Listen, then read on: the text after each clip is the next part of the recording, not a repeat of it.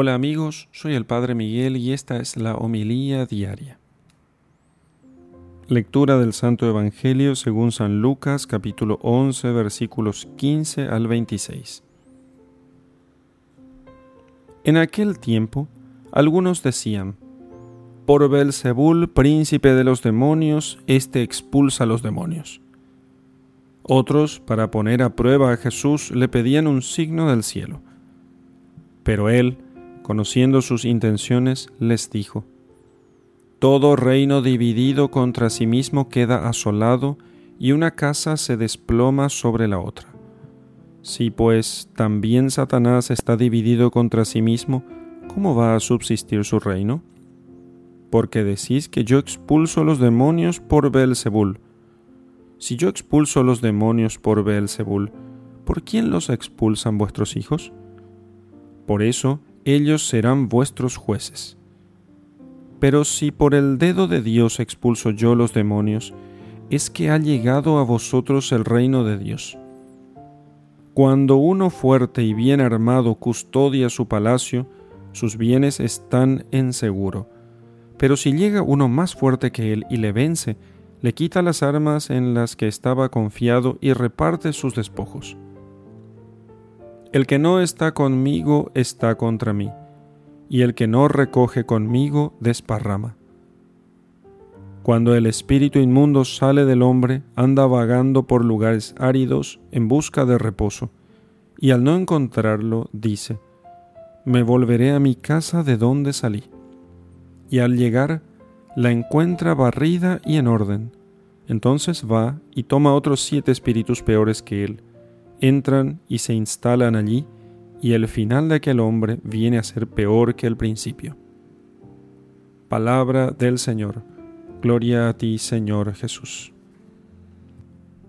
La expulsión de los demonios o la liberación de aquellos que estaban maltratados por posesiones diabólicas era verdaderamente una señal de la llegada del reino de Dios.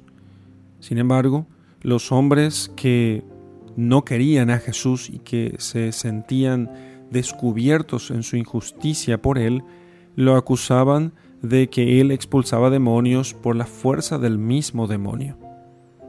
Explica entonces el Señor que el reino del demonio estaba fuerte y bien pertrechado, estaba bien instalado entre los hombres, pero vino un hombre fuerte, que es Él, y entonces este fuerte, que es el Cristo, el Mesías, llega y vence al demonio, le quita las armas en las que estaba confiado y reparte sus despojos. El demonio estaba confiado en unas ciertas armas. Estas armas, conforme a la doctrina de San Ignacio de Loyola, están fundadas todas ellas en la soberbia. Cuando viene el hombre fuerte, que paradójicamente es fuerte por su fragilidad, o sea, la humildad es su arma y todas sus armas, de las del Mesías, están fundadas en la humildad, entonces despoja a aquel otro fuerte, que es el demonio, con la fuerza de la humildad. Así entonces eh, reparte sus despojos, que son las almas, y esas almas las recoge y las lleva a Cristo y las entrega a su Padre. Así, entonces, Él quiere con eso decir que Él viene a vencer el poder del demonio. Cada vez que nosotros tengamos conciencia de que la vida de pecado, el pecado mismo, es una obra del demonio, no hemos de perder la esperanza ni la tranquilidad de que Cristo ya ha vencido al demonio y que nosotros no hemos de combatir o pelear contra el demonio propiamente, sino más bien unirnos a Cristo que es quien vence al demonio.